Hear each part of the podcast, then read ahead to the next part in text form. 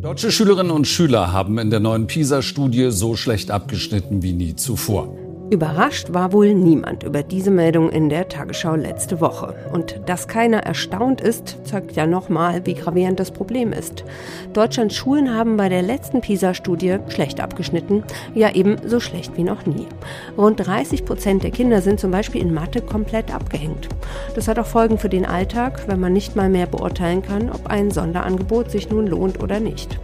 Und wieso ist niemand überrascht?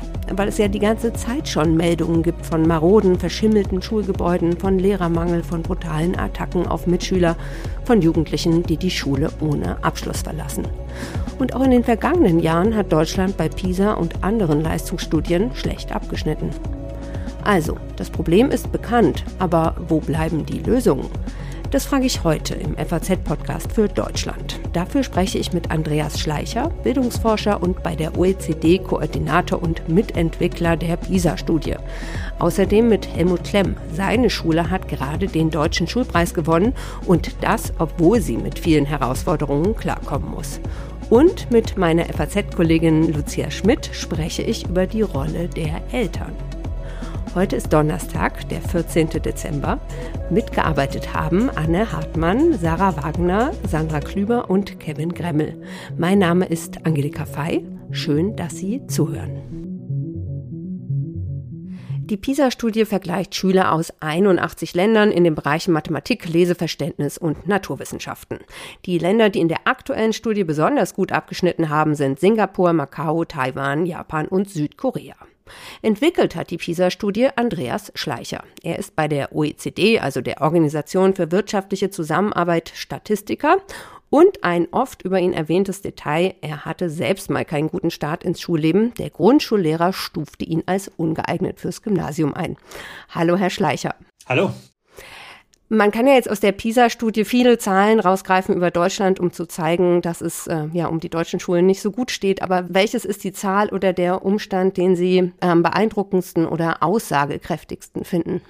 Auf der einen Seite haben wir ja große Leistungsfortschritte nach 2000 gesehen, aber der kontinuierliche Abfall der Leistung, das ist ja nicht jetzt nur eine Frage von Corona, sondern es ist eine Entwicklung, die sich seit etwa zehn Jahren abgezeichnet hat.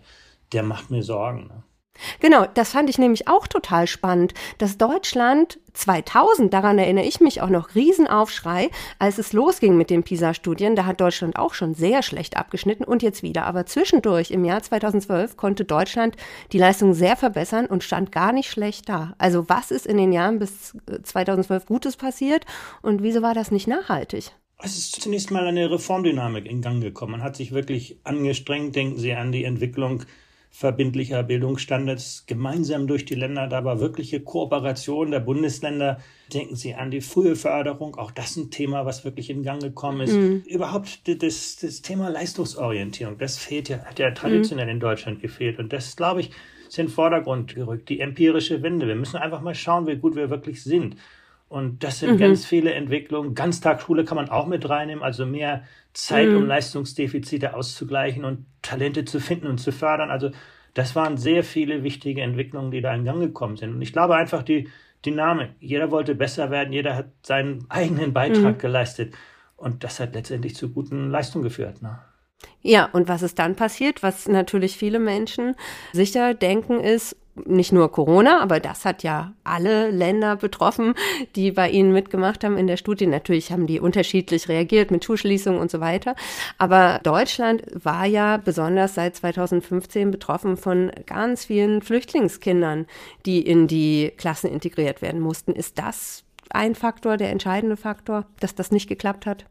Das ist sicherlich einer von mehreren Faktoren. Aber man sieht zum Beispiel, ähnliche Flüchtlingskinder in der Schweiz haben deutlich bessere Leistungen, auch in Dänemark. Mhm. Insofern, das ist, hat sicherlich beigetragen, aber dahinter steht doch ein Bildungssystem, was sich an, sich an verändernde Rahmenbedingungen schlecht anpassen kann. Denn natürlich wird unsere Schülerschaft vielfältiger, natürlich werden die, die Anforderungen höher, natürlich spielt die Digitalisierung hier eine Rolle, aber das ist doch genau, was man von modernen Bildungssystemen erwarten muss, dass sie diese Anforderungen früh erkennen, Strategien entwickeln, darauf einzugehen und dann kann das auch klappen. Ne?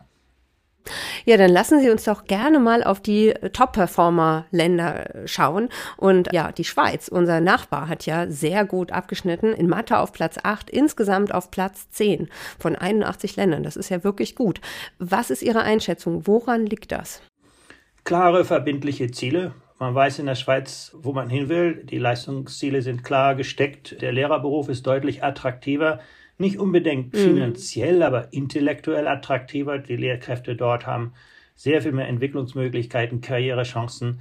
Schulen haben deutlich mehr Freiraum. Die können ihre Lernumgebung selber gestalten. Die können im Grunde aktiv auf neue Herausforderungen eingehen. Ich denke, da gibt es viele Faktoren, wo man lernen kann von der Schweiz. Und äh, auch dort gibt es kantonale Vielfalt in großen, aber die wird dort gelebt in einem wirklichen Wettbewerb der Kantone. Und das ist, denke ich, in Deutschland zwischen den Bundesländern ja dann auch nicht der Fall. Also von der Schweiz kann man durchaus sehr viel lernen.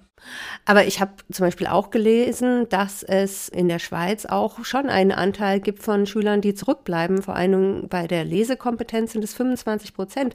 Also da habe ich mich gefragt, ob in der Schweiz die Schere vielleicht einfach weiter nach oben aufgeht. Äh, die Schweiz es aber doch auch nicht schafft, die leistungsschwachen Schüler gut einzufangen.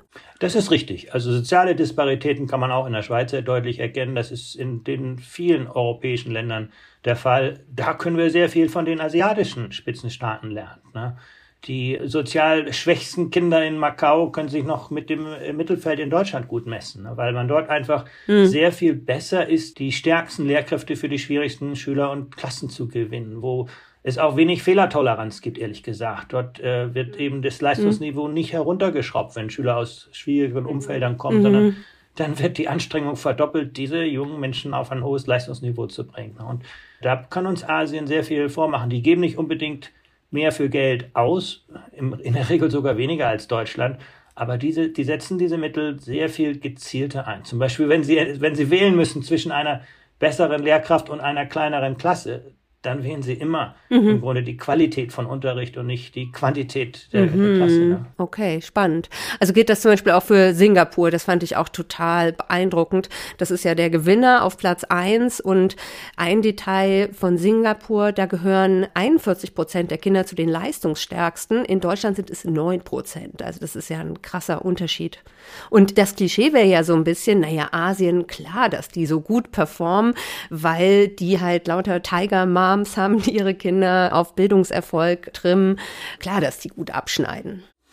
Ja, sicherlich, die Tiger Moms spielen eine Rolle, aber das ist im Grunde doch auch eine Stärke des Bildungssystems, dass es aktiv auf die Elternhäuser zugeht. Die Elternhäuser nicht im Grunde als Kunden sieht, sondern als Beteiligte des Bildungssystems. Also die Lehrkräfte wenden dort einen großen Teil ihrer Arbeitszeit darauf an, um Eltern einzubinden in die Entwicklung ihrer Kinder, in die soziale Entwicklung, in Unterstützung. Na, wenn Kinder mm. bis um 11 Uhr mit ihrem Smartphone spielen, dann ist natürlich der nächste Schultag nicht so gut und da wird mm. darauf geachtet im Grunde, dass, dass äh, Schüler, Eltern, Lehrkräfte dort intensiv zusammenarbeiten. Von Singapur können wir aber noch sehr viel mehr lernen. Das ist ein Land, was sich im Grunde ständig neu erfindet. Pandemie mhm. zum Beispiel. Da haben die dort gesehen, unseren Schülern fehlt oft die Motivation und die Fähigkeit, selbstgesteuert zu lernen, weil sie früher immer so mhm. äh, das vorgesetzt bekommen haben. Was haben die gemacht? Die haben jetzt nach der Pandemie einen Schultag eingeführt, wo Schüler projektorientiert selbstständig Dinge entwickeln. Die haben also aus der Pandemie gelernt und es ist deswegen auch nicht überraschend, dass das ein Land ist, das während der Pandemie sogar besser geworden ist. Ne? Die haben sofort die richtigen Schlüsse gezogen, sind in der Lage gewesen, das systemisch umzusetzen und die, die Lehrkräfte mit ins Boot zu holen. Also dieses wieder Klischee, ja, da wird halt gedrillt, da ist halt Frontalunterricht, da spuren die Kinder noch. Also das kann ja in diesem Ausmaß nicht stimmen, wenn Sie jetzt sagen, oh, da gibt es einen Tag in der Woche von selbstbestimmtem Lernen. Ja, also das sind meistens Klischees aus den 60er, 70er Jahren. Da hat das für Singapur durchaus gestimmt. Das war damals ein Drillsystem, weil man auch nicht die Ressourcen hatte. Im Grunde individuelle Förderung zu gestalten. Heute hat man die und heute macht man das. Das ist eben genau der Punkt, dass Singapur mhm. mit der Zeit mitgeht und die Lernbedingungen, die Lernumgebung immer an die Anforderungen anpasst. Die gehen mit Zeit, mit den Räumen, mit dem Personal, mit der Technologie immer kreativ um ne, und setzen das so ein, wie das für morgen, für die Welt von morgen wichtig ist. Ne. Dort wird sehr viel mehr Wert auf Zukunftskompetenzen gelegt, Kreativität, mhm. Problemlösen, als man das in deutschen Klassenzimmer sieht. Was Deutschland zum Beispiel von Singapur unterscheidet, dass deutsche Schüler durchaus gut sind in der Reproduktion von Fertigwissen. Die, die Schüler in Deutschland lernen Antworten. In Singapur lernen die Schüler Fragen stellen. das Wissen der Zeit nicht ja. nur zu reproduzieren, sondern zu hinterfragen. Beim Problemlösen in Teams waren die auch damals schon die Nummer eins. Also die setzen sehr darauf, wie wir Kinder für ihre Zukunft vorbereiten und nicht für unsere Vergangenheit. Ne? Hm. Ja, wirklich entgegen der Klischees, die man noch so im Kopf hat. Dann ein äh, weiter entgegen den Klischees Überraschungssieger ist Estland auf Platz sieben als bestes nicht-asiatisches Land. Woher kommt das? Ja, was wir von Estland lernen können, ist die Dynamik vor Ort. Die Schulen haben dort enorm viel Bandbreite, Gestaltungsfreiräume. Die waren bei der Digitalisierung schon lange vor Corona bereit für die neuen mhm. Anforderungen der Zeit. Dort wird Digitalisierung genutzt, um Schulen miteinander zu verknüpfen, um Lehrkräfte in Teams einzubinden, professionelle Lerngemeinschaften zu bilden über die Schulen hinweg. Mhm. Das Ministerium dort schafft die Plattform dafür. Aber die Ideen mhm. kommen aus den Klassenzimmern. Und da muss man sehen, in Deutschland legen wir viel Wert darauf, wie wir Ideen von oben in das Bildungssystem reindrücken. In Estland kommen die Ideen aus den Klassenzimmern und die Politik bemüht sich, diese Ideen zu skalieren, zu verbreiten, systemisch zu verankern. Und das gelingt denen sehr gut. Das ist also das innovativste Bildungssystem, was wir in Europa haben. Dann jetzt einfach nochmal zusammengefasst. Das ist natürlich nicht der Inhalt Ihrer Studie. Sie messen ja den Ist-Zustand, aber dürfte ich Sie trotzdem fragen, was müsste Ihrer Meinung nach in Deutschland passieren, damit unsere Schüler wieder besser werden? Wichtig ist zunächst einmal klare Leistungsziele zu setzen und die wirklich in der Zukunft zu verankern. Was brauchen unsere Schüler, was sind das Wissen, die Kompetenzen, die Einstellung, die Werte, die dahinter stehen, die für die Zukunft wichtig sind. Wie können wir Schülern im Grunde vermitteln, mit sich selber zu leben, mit Menschen zu leben, die anders sind als sie, kreativ auf neue Herausforderungen einzugehen. Ich glaube, das ist das mhm. Wichtigste, dass auch Leistung irgendwo sich lohnt im Bildungssystem, für die Schüler, mhm. auch für die Lehrkräfte. Der zweite Punkt wirklich ist, dass der Lehrerberuf ist wirklich im Grunde ist finanziell sehr attraktiv. Die Lehrergehälter sind selten so in wenigen Ländern so hoch wie in Deutschland. Aber er ist intellektuell einfach nicht attraktiv. Es gibt sehr wenig Möglichkeiten für Lehrkräfte, sich weiterzuentwickeln, in Teams zu arbeiten, Karrieren mhm. zu gestalten. Und äh, das ist genau das, was den Lehrerberuf attraktiv wird. Es wird zu viel darauf verwendet, im Grunde Wissen zu vermitteln und die Lehrkräfte haben zu wenig Möglichkeiten zu sehen, wer sind die Schüler, die vor mir stehen? Wer wollen diese Schüler werden? Wie kann ich sie auf ihrem Lebensweg begleiten. Genau das können wir von vielen leistungsstarken Bildungssystemen lernen. Lernen ist nie Transaktion, das ist immer ein sozialer Beziehungsprozess und einfach dort mehr zu investieren. Der dritte Punkt, der knüpft an den zweiten an, ist wirklich deutlich mehr Freiraum zu schaffen für Schulen vor mhm. Ort, dass sie auf ihre individuellen Bedingungen kreativ eingehen können und auch müssen. Einfach, das, das kann man heute von Schulen fordern, dass sie mit Zeit, mit, mit dem Raum, mit der Technologie sehr viel flexibler, kreativer eingehen. Und äh, der vierte Punkt ist wirklich, die Digitalisierung ist da. Sie schafft unglaublich viele Möglichkeiten im Grunde, das Lernen spannender, realitätsnah, interaktiver, personalisierter zu gestalten. Ne? Und diese Möglichkeiten werden nur unzureichend genutzt. Ne? Auch, glaube ich, Chancengerechtigkeit ist etwas, das wird uns erst mit der Digitalisierung mhm. äh, wirklich gelingen, ne? wo, wo einfach das Lernen sehr viel besser auf den einzelnen Schüler zugeschnitten werden kann. Ne? Herr Schleicher, vielen Dank für Ihre Einschätzung und auch für Ihre Bereitschaft, Ihre Ergebnisse ja eben auch auf die Zukunft anzuwenden und zu gucken, was kann man denn besser machen. Dankeschön. Viel läuft schief an deutschen Schulen. Das hat kürzlich PISA gezeigt und auch bei den beiden anderen Leistungsstudien IGLO und IQB hat Deutschland dieses Jahr schlecht abgeschnitten. Aber es gibt Lichtblicke. Schulen, an denen es trotz widriger Umstände gut oder sogar sehr gut läuft.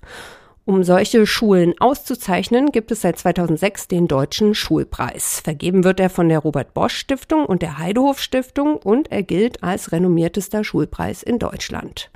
Gewonnen hat ihn dieses Jahr im Oktober die Eichendorf Schule in Erlangen und damit auch 100.000 Euro. Schulleiter der Eichendorf-Schule ist Helmut Klemm. Ich freue mich sehr, dass ich jetzt mit ihm sprechen kann. Hallo, Herr Klemm. Hallo, ich freue mich auch.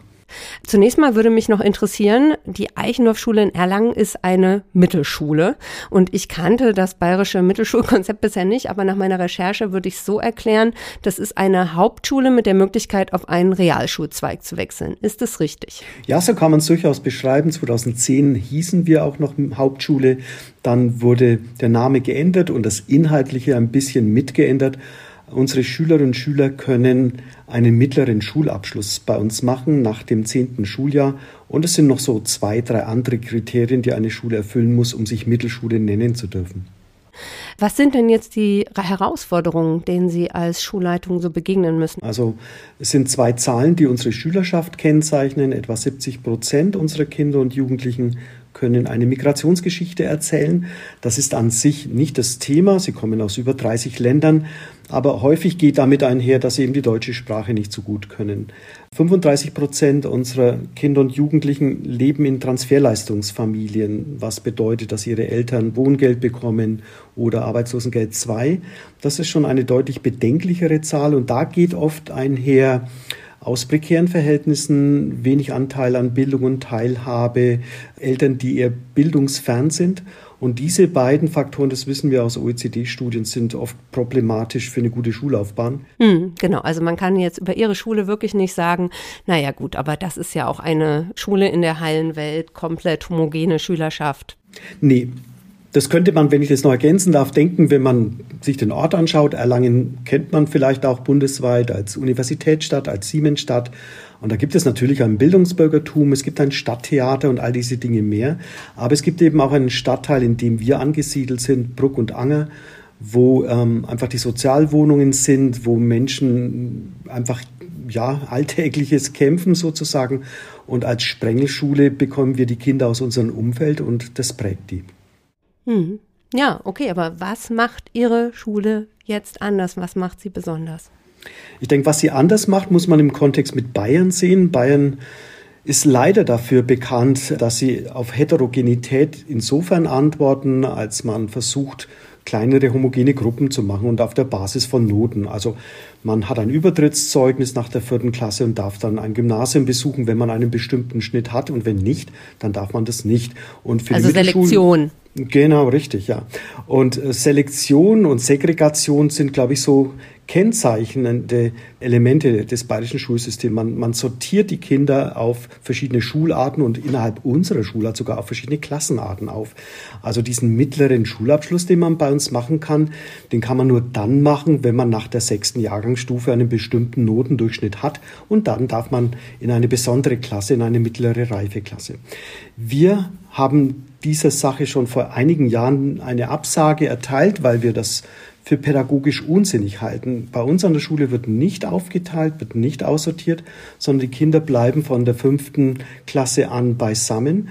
Und wir reagieren auf diese unterschiedlichen Kompetenzen und Wissensstände, die sie haben, über das Material und eben nicht über die Selektion, das Herausfiltern von besonders Guten oder dem Zurückbleiben von besonders, Schwachen.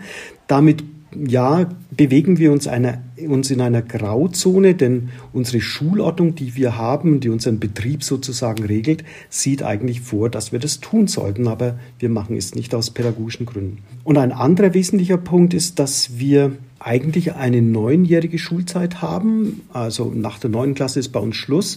Und wir merken einfach, dass die Kinder in dem Alter von 14, maximal 15 Jahren eben noch nicht so reif sind. Also sie stecken mitten in der Pubertät und häufig sind Krisen im Leben dann auch Krisen in der Schule. Also bieten wir unseren Kindern an, ein weiter oder Jugendlichen in diesem Fall ein weiteres Jahr, ein zehntes Jahr an der Schule zu bleiben. Und äh, das nutzen 86 Prozent unserer Schülerinnen und Schüler. Und das bedeutet durch die Verlängerung der Zeit, die wir nicht als Wiederholung definieren, sondern als Streckung des Lernens, als Vertiefen des Lernens, haben wir deutlich höherwertigere Schulabschlüsse. Also bei uns machen doppelt so viele den mittleren Schulabschluss als noch vor drei Jahren und das ist deutlich mehr als im Bayern-Schnitt. Und wir haben vor allem sichere Abschlüsse und haben nicht so viele Schülerinnen und Schüler, die einen Abschluss nicht schaffen und ähm, dann die Schule verlassen ohne Abschluss oder ohne einen besonderen Abschluss, wie es in Bayern beispielsweise der qualifizierende darstellt. Aber jetzt ist ja das, was Sie beschrieben haben, dass man sagt, man versucht, Schüler in einer Klasse zu halten, aber die nach unterschiedlichen Kompetenzen den Lernmaterialien zu geben. Das ist ja der Anspruch, den viele Schulen haben. Was ich so ein bisschen mitbekomme, ich habe jetzt in meinem Umfeld zufällig ein paar Lehrerinnen, ist, dass es dann halt leider oft so laufen kann, dass man sich dann nur den schwächeren Schülerinnen und Schülern wirklich widmen kann und gar nicht so den leistungsstarken. Also Ja, wie schaffen Sie das, wirklich alle Schüler und Schülerinnen zu fördern? Wie schaffen Sie das, diesen Anspruch, den viele Schulen haben, bei sich auch erfolgreich umzusetzen? Ja, das Wichtigste ist erstmal, dass man den Lehrer aus dem Mittelpunkt nimmt. Nicht der Lehrer ist das Zentrale, sondern wenn es ums Lernen geht, ist es der Schüler. Also geben wir den Schülerinnen und Schülern das Lernen zurück. Wir fordern von ihnen Eigenverantwortung beim Lernen. Wir fordern von ihnen, dass sie sich selbst organisieren.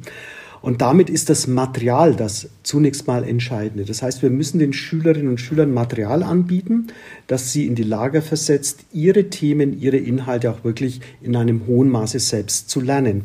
Das heißt, wenn jetzt ein Kind in einem hohen Maße selbst lernen kann, braucht es nicht den Lehrer, der in einem übertriebenen Maße unterrichten und lehren muss. Wir haben dann dieses Material differenziert auf drei Stufen, die am Schluss dann auch unseren drei Abschlüssen entsprechen, sodass der Schüler dann auf seinem Niveau lernen kann. Aber wie muss ich mir das konkret vorstellen? Wie, wie sieht es aus? Okay, also Mathe. Unsere Schülerinnen und Schüler lernen Mathe ab der fünften Jahrgangsstufe im Raum der Mathematik. Das heißt, alles äh, Lernen, alles mathematische Lernen findet in diesem Raum statt. Die Schülerinnen und Schüler haben Material, dass sie sowohl, das sowohl den Kopf als auch die, die Hand anspricht. Also da gibt es Lückkästen, da gibt es anderes. Also es ist zum Beispiel nicht ein, ein, Klassenraum, wie man sich das vorstellt. Da stehen genau. die Tische so in, was weiß ich, sechs Reihen, alle gucken nach vorne, sondern ich muss mir den Raum schon ganz anders vorstellen, wie das aussieht. Genau, den kann man sich auf unserer Homepage auch ansehen. Und das ist ein Raum, der äh, natürlich auch von Montessori geprägt ist, soll heißen, das Material, mit dem die Schülerinnen und Schüler arbeiten, ist in offenen Regalen, ist sichtbar und sie haben jederzeit Zugriff. Neben dem Material ist noch ganz wichtig, dass die Schülerinnen und Schüler Strukturen haben, in denen sie lernen. Also wenn man in diesen Raum der Mathematik geht, in Mathematik ist das Erste, was man tut, eine gemeinsame Kopfrechenphase, die in der Regel von den Schülerinnen und Schülern selbst geleitet werden. Und die Schülerinnen und Schüler haben einen Ordner und bekommen für das Lernen, das sie dort machen, einen Lernpfad, der ihm sagt, wie sie bei diesem Lernen sich organisieren sollen und vorgehen können, wo sie Material finden, mit dem sie arbeiten oder üben können, wo sie Anregungen finden, beispielsweise in einem Tablet äh, durch Veranschaulichung von mathematischen Inhalten.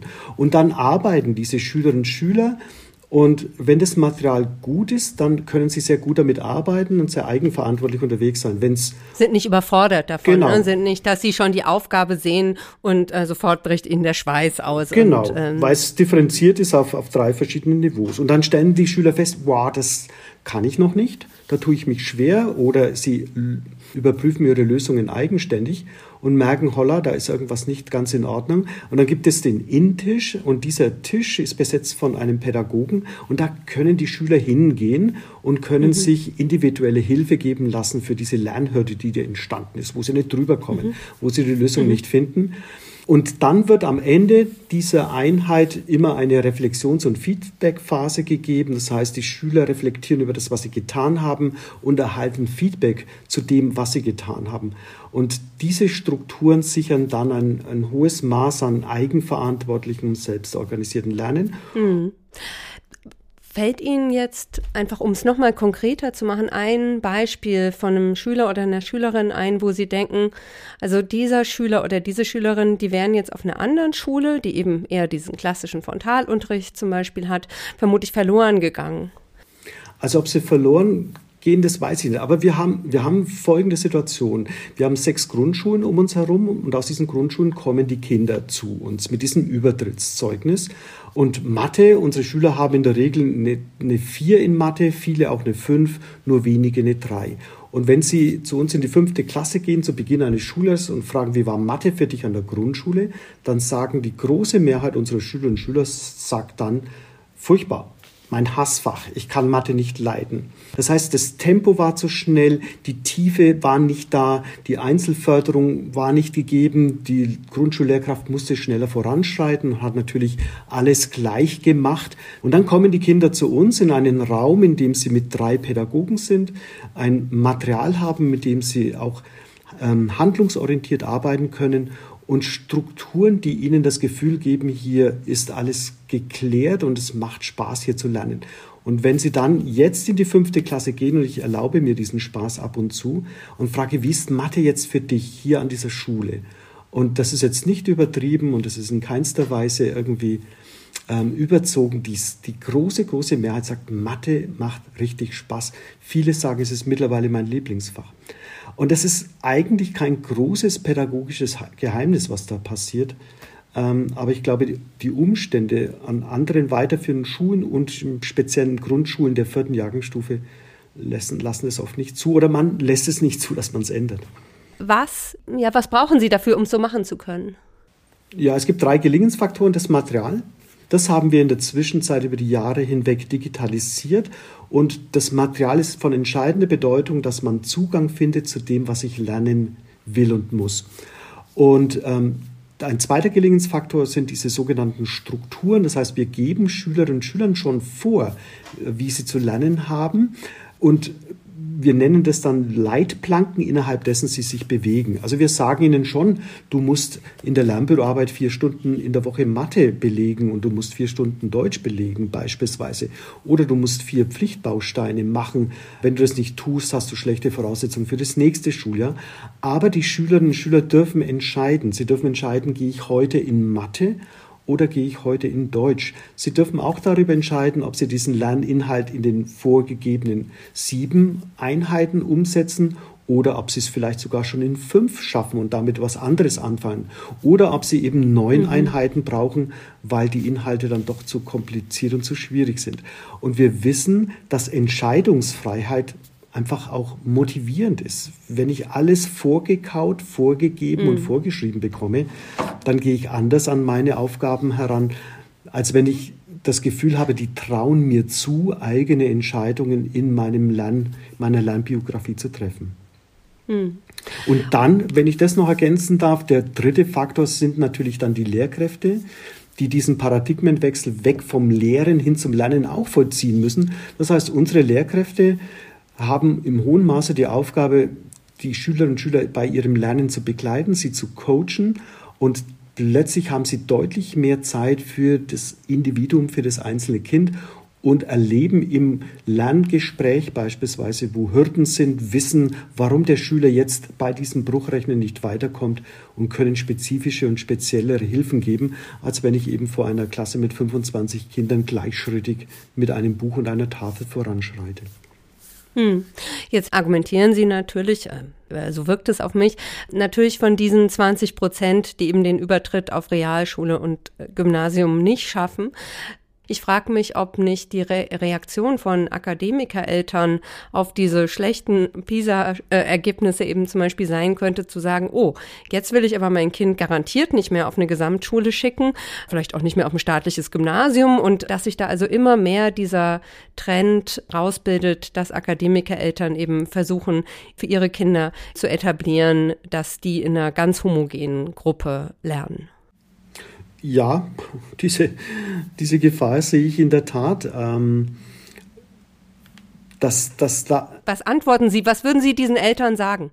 Also zunächst mal würde ich sagen, denken Sie nicht ideologisch und grundsätzlich, sondern schauen Sie sich tatsächlich diese Schulen an. Denn äh, einfach platt zu sagen, ich gebe mein Kind nicht auf eine Gesamtschule, weil da alle anderen sind und auch die Schmuddelkinder, mit denen mein Kind nicht zusammenkommen soll, das würde ich nicht so gelten lassen. Es gibt wunderbare Schulen.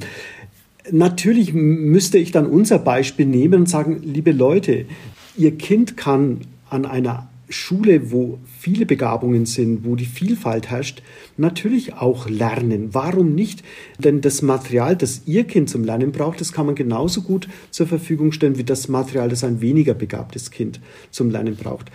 Wenn wir vermeiden wollen, dass wir uns immer mehr in, in Gruppen vereinzeln, wenn wir vermeiden wollen, dass wir Ego-Interessen ausbilden, dann brauchen wir eine Gesellschaft, die von der Vielfalt lebt und gelernt hat, mit der Vielfalt umzugehen. Und wenn wir in den Schulen schon segregieren und die Guten dorthin und die Schwachen dorthin und die nichts mit ihrer Lebenswelt dann irgendwie zu tun haben, dann ist es für mich nicht sonderlich hilfreich. Für mich sind integrativ und inklusiv arbeitende Schulen auch Friedensschulen, weil sie Frieden stiften. Wir müssen an diesem Ort lernen, mit dieser Unterschiedlichkeit äh, umzugehen.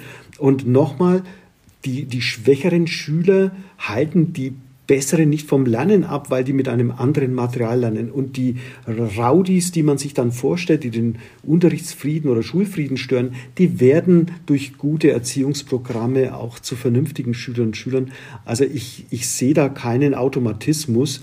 Also insofern braucht es schon auch Eltern, die Zutrauen haben zu Schulen, die sich da wandeln. Herr Klemm, dann danke ich Ihnen für Ihre Einschätzung und wünsche Ihnen weiterhin alles Gute für die Arbeit an Ihrer Schule. Das ist lieb, vielen Dank. Das kann ich gut gebrauchen.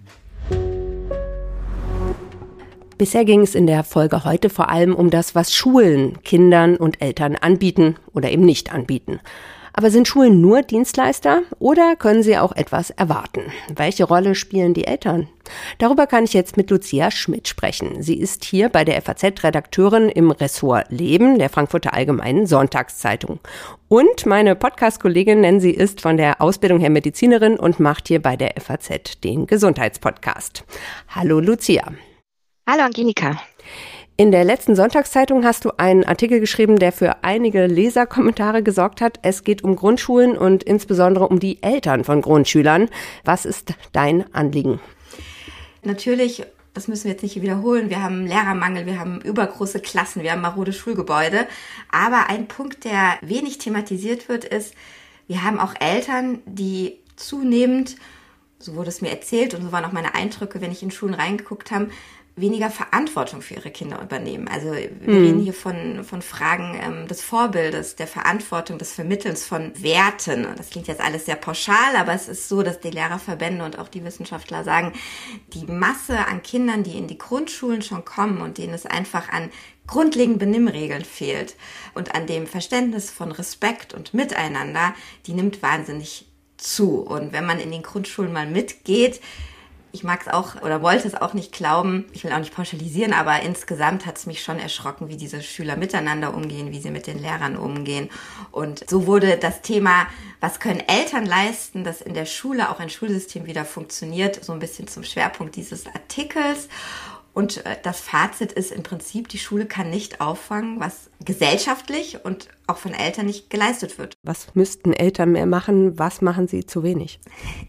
Dazu muss man sagen, ich habe natürlich dann auch direkt, du hast gesagt, ein äh, viel beachteter Artikel auch im Netz, natürlich auch Kommentare bekommen. Ähm, es gibt wahnsinnig viele engagierte Eltern, wir kennen das so nicht. Das vorne weggeschoben. Aber, und es hat natürlich auch ein bisschen was mit sozialen Milieu, Milieus zu tun. Ich wollte aber nicht äh, meinen Artikel darauf wieder bauen, zu sagen, ja, wir haben Zuwanderung, wir haben führige soziale Milieus. Weil auch wenn man mit Privatschullehrern zum Beispiel redet, auch da findet sich zum Beispiel das Phänomen des Egoismus, das Ich, mhm. ich, mein Kind, du, ich bin der Bessere, ich bin besser als du. Und ganz, mhm. eine Sache, die mir ganz viel erzählt worden ist, ähm, mhm. dass die Kinder wahnsinnig sich gegenseitig runterdrücken und so.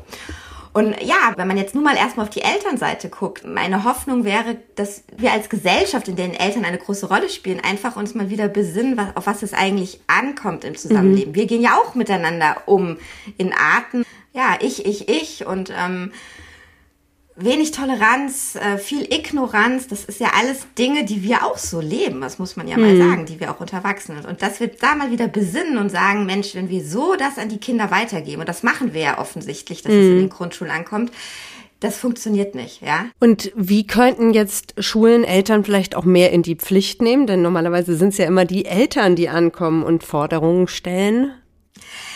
Wenn ich da jetzt eine Lösung hätte, wie das perfekt funktioniert, wäre das natürlich toll. Aber in dem, was ich aufgeschnappt habe und dann versucht habe, irgendwie umzusetzen, ist es so, dass viele Lehrer und Schulen sich auch ein bisschen hilflos fühlen, weil eben Eltern mhm. auch genauso auftreten, wie du es gerade gesagt hast. Ähm, erstmal ihr Kind verteidigen und sie aber wenig Handhabe haben. Also es gibt mhm. natürlich irgendwann Schulverweise und Einträge und so, aber das dauert alles wahnsinnig lange. Und ich bin auch Mutter, das mag jetzt mancher denken, wie fies ist die eigentlich. Aber ich habe so in der Recherche das Gefühl gehabt, die Eltern müssen wirklich etwas schmerzlich auch mit einbezogen werden mhm. in diese Erziehung wieder. Also ich habe in dem Artikel geschrieben, wenn ein Kind bis um 8.30 Uhr morgens schon dreimal gestört hat, unterm Tisch sitzt, andere nicht lernen lässt, warum wird das dann ewig an die Tafel geschrieben? Dann wird irgendwie es vor die Tür gesetzt, dann wird es in einen anderen Raum und so. Also das läuft und läuft und läuft und es läuft jeden Morgen aufs Neue.